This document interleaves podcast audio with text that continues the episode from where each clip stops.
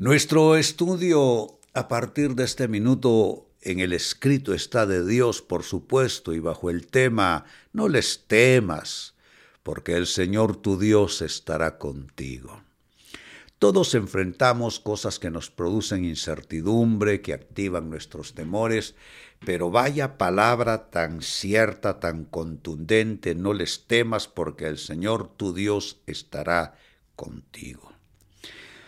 Se lee en el libro de Deuteronomio capítulo 20 y verso 1. Cuando salgas a pelear contra tus enemigos, ese cuando alguna vez llega porque no hay ni una sola persona, amados hermanos, que esté exento de tener que afrontar adversidad. Cuando salgas a pelear contra tus enemigos y veas un ejército superior al tuyo, así nos pasa a veces, con muchos caballos y carros de guerra, no vamos a leer sal corriendo, sal huyendo, no, dice no les temas, porque el Señor tu Dios que te sacó de Egipto, estará contigo.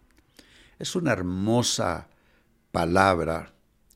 Eh, se está anticipando a nuestras luchas. Dice, cuando salgas a pelear. ¿Mm?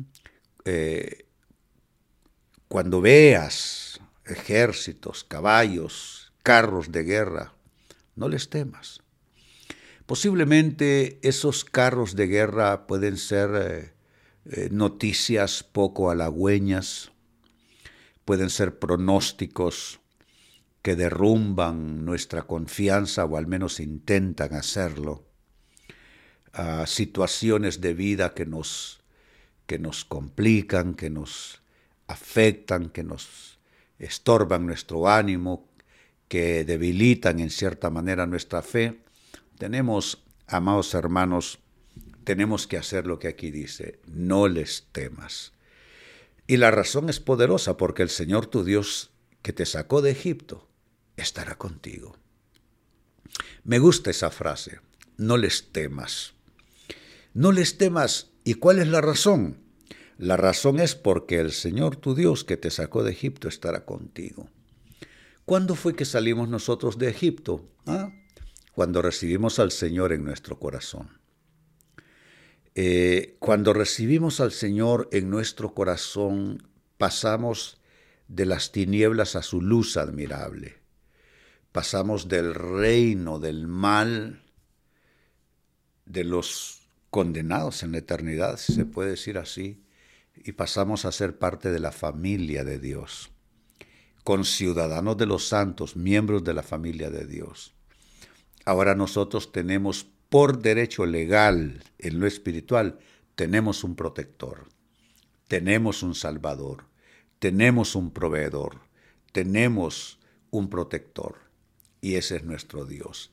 Él que nos sacó de Egipto, Él estará con nosotros cuando nos toque salir y pelear contra nuestros enemigos, cuando veamos un ejército superior al nuestro y con muchos caballos y carros de guerra a no temer.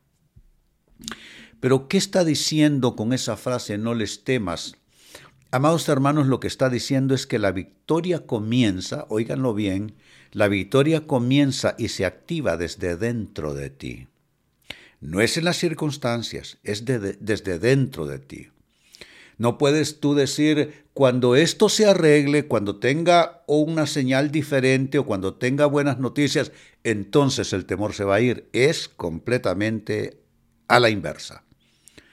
Tú tratas el temor en tu corazón y cuando tú desactivas el temor en tu corazón, se activa la victoria. Es como que si en una, en una pared solo hubiese un tomacorrientes y tú tuvieses dos conectores. Uno es el conector del temor y el otro es el conector de tu victoria en fe. Entonces tú necesitas desconectar, necesitas desenchufar el conector que está ocupando la placa, que, que, comunica con tu alma, con tu espíritu. tú vas a desenchufar ese conector y poner el otro, el de la fe en tu victoria. Insisto, la victoria comienza y se activa desde dentro de ti.